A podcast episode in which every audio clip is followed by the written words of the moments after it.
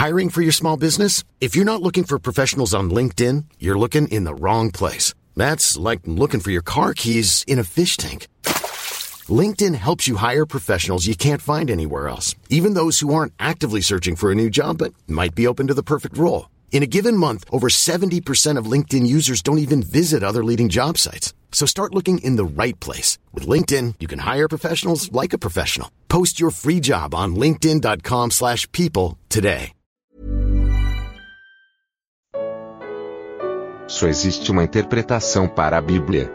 Evangelho de Marcos capítulo 3. Comentário de Mário Persona. A Bíblia tem uma interpretação. Muitas vezes a pessoa fala assim: ah, mas isso é questão de interpretação. Não, a Bíblia tem uma interpretação. Mas ela pode ter várias aplicações. Qualquer passagem pode ter várias aplicações. Mas existe uma interpretação, e essa interpretação é a chave para o entendimento da Bíblia. Claro, guiados pelo Espírito Santo de Deus. Uh, esse capítulo 3 de, de Marcos do Evangelho de Marcos, ele, ele tem várias coisas aqui que podem servir para nós usarmos no evangelismo, por exemplo, falar da, do Senhor Jesus curando esse homem da, da mão mirrada.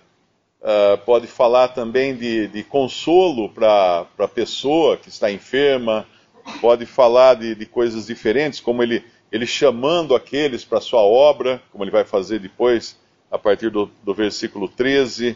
Uh, pode falar da multidão que, que ia atrás dele buscando uh, cura para os seu, seus males, seus muitos males. E existem muitas, muitas aplicações, mas existe uma interpretação.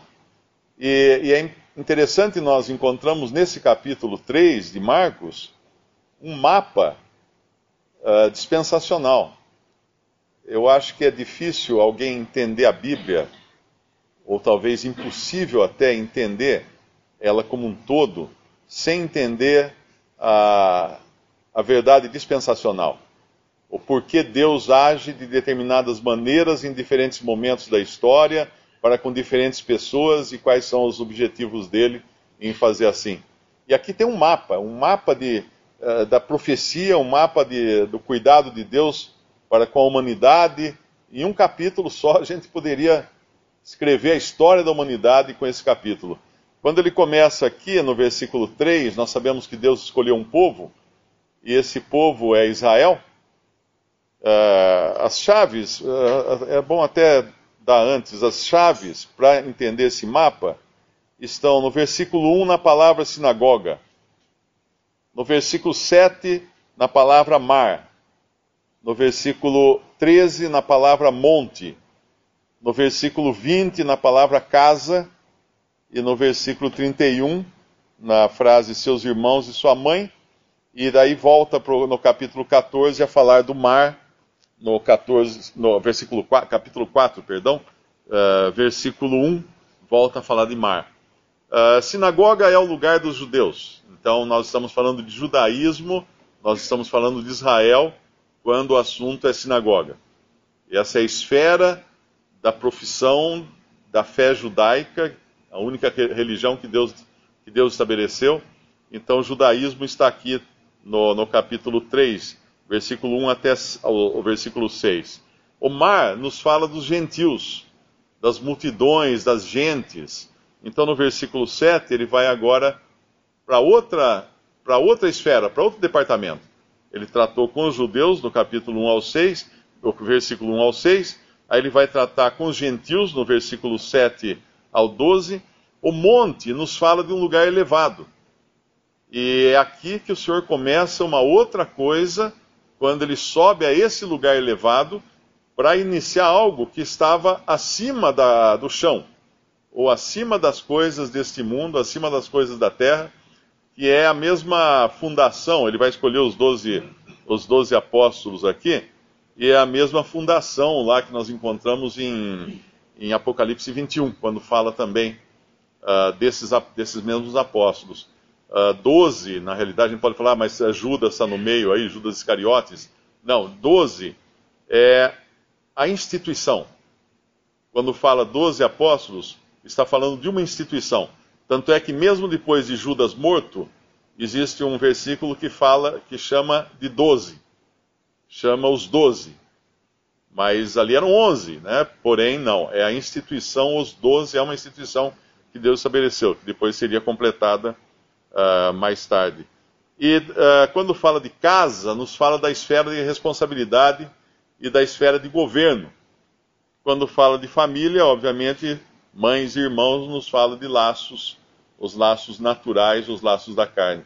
Então, quando a gente entende essa divisão no capítulo, nós estamos entendendo a verdade dispensacional e como cada coisa se aplica ao longo da história, aos, em diferentes momentos, primeiro ao povo judeu, depois aos gentios, depois Deus estabelecendo algo novo, subindo ao monte para estabelecer algo novo, depois trazendo a responsabilidade daquilo que compete à casa, e finalmente o Senhor se desligando dos seus laços naturais, no versículo 31, sua mãe e seus irmãos, e no capítulo 4, começando então a volta para o mar, porque ele vai falar daquela conhecida parábola do semeador.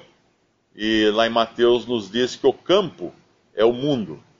Então, agora, uma outra abrangência que o Senhor vai dar no seu ministério.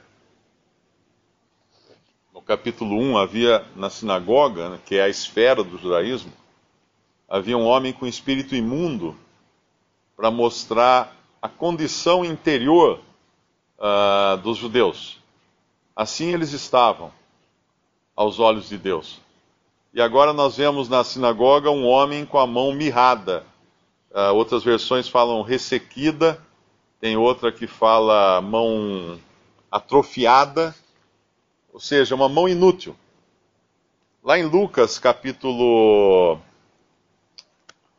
Eu acho que é 10, uh, no versículo 25: Eis que se levantou um certo doutor da lei, Lucas 10, 25 testando, tentando e dizendo: Mestre, que farei para herdar a vida eterna? Ele lhe disse: Que está escrito na lei? Como lês? E respondendo ele disse: Amarás ao Senhor teu Deus de todo o teu coração e de toda a tua alma e de todas as tuas forças e de todo o teu entendimento e ao teu próximo como a ti mesmo. Disse-lhe: Respondeste bem. Faze isto e viverás. Que farei? Faze isto. Com que mão? Com a mão mirrada. Com a mão atrofiada, com a mão seca. Ou seja, o que, tá, o que, o que nós estamos vendo agora nesse versículo de, do capítulo 3 de Marcos é que era impossível eles fazerem. Primeiro, porque eles estavam naquela condição de Marcos 1 com um espírito imundo. Segundo, que eles estão com a mão mirrada. E assim é o homem aos olhos de Deus.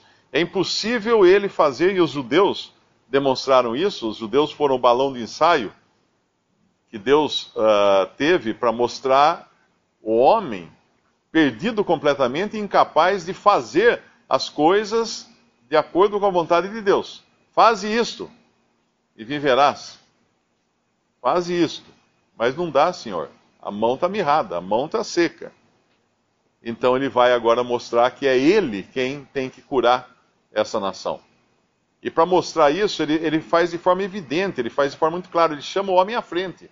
Ele não faz num cantinho escondido lá. Ele põe ele na frente de todos eles, no versículo no versículo 3, levanta-te e vem para o meio. Ele quer que todo mundo veja ali. Enquanto isso, o que eles estão fazendo, os judeus? Estão observando o Senhor. Observando por quê? Versículo, versículo 2. E estava observando se curaria no sábado para o acusarem. Por que eles estavam observando se ele curaria? Porque eles já sabiam que ele era aquele que tinha vindo com todas as prerrogativas do Messias para curar, para fazer milagres, para alimentar multidões. Eles tinham visto isso. Então eles observavam agora, eles queriam ver se ele ia fazer o bem porque eles não se, uh, eles não se conformavam que o Senhor fizesse o bem no dia de sábado, que é o que ele, ele fala aqui. O Senhor pergunta a eles, no versículo 4, é lícito no sábado fazer o bem ou o mal? Salvar a vida ou matar? E eles calaram-se. Eles calaram-se. Por quê? Porque não tinha resposta aqui. Tava, tava, é claro que era lícito fazer o bem para aquele homem na condição que ele estava. Agora é interessante o contraste.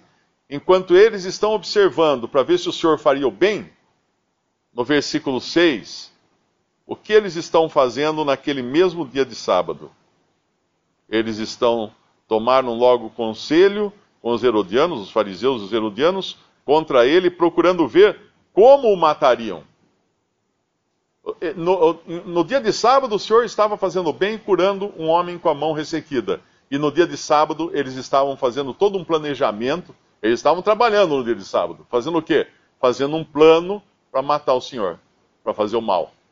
Esse é o contraste entre o homem, o, o homem religioso, e o Senhor Jesus. O Senhor vindo para fazer o bem e o homem religioso tramando uma maneira de fazer o mal. E também, de certa forma, uh, transgredindo o sábado aqui, né? porque eles estavam fazendo um plano, um planejamento.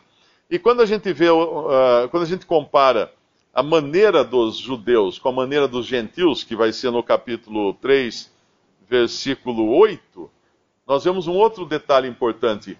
Os judeus estavam observando o Senhor. Lá em 1 Coríntios uh, ah, 1 fala assim: os judeus pedem sinais ou pedem sinal. Por quê?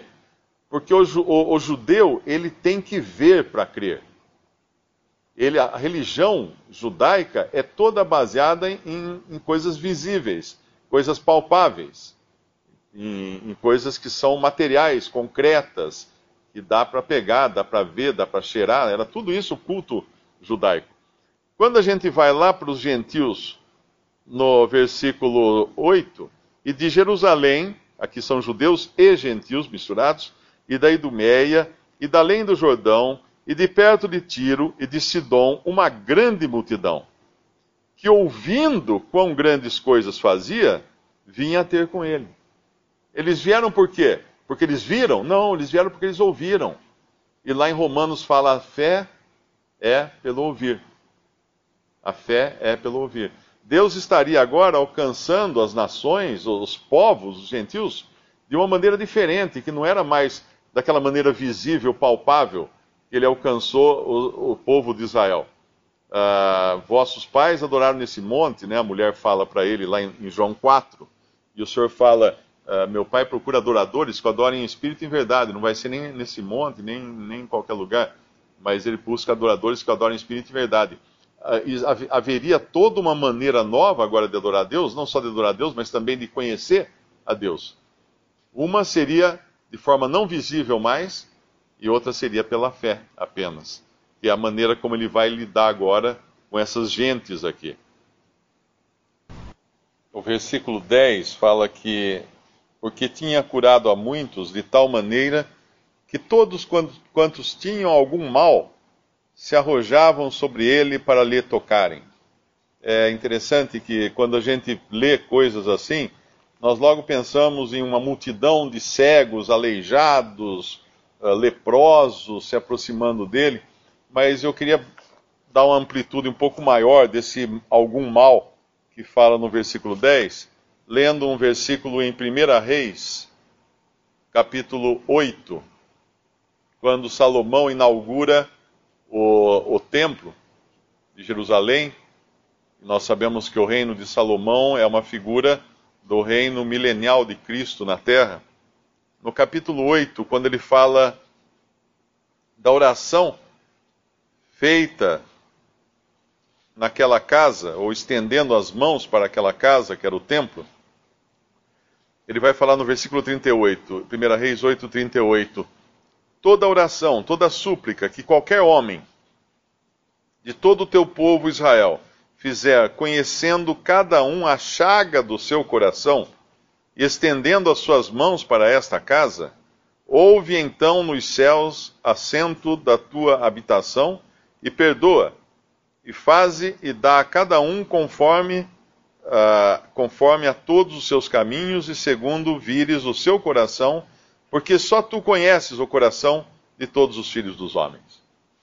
E é interessante nós pensarmos nessas multidões que tentavam tocá-lo, que ali não tinham apenas aleijados, cegos, mudos, surdos, leprosos, mas havia pessoas que simplesmente sentiam no seu coração um peso por seus pecados, por suas culpas, por suas enfermidades no coração, por suas chagas do coração.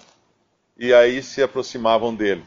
E isso é, é precioso porque nós sabemos que o Senhor é o recurso para qualquer tipo de males, não apenas aqueles visíveis, palpáveis, aquelas doenças, mas qualquer, qualquer aflição, qualquer chaga no coração, qualquer pecado não confessado, ele é, ele é o recurso. Tocar ele, no versículo, uh, arrojavam sobre ele para lhe tocarem. E nós vemos que esse é o recurso para todo ser humano, o próprio Senhor Jesus. E para todo mal, para toda chaga que qualquer um reconheça ter no seu próprio coração.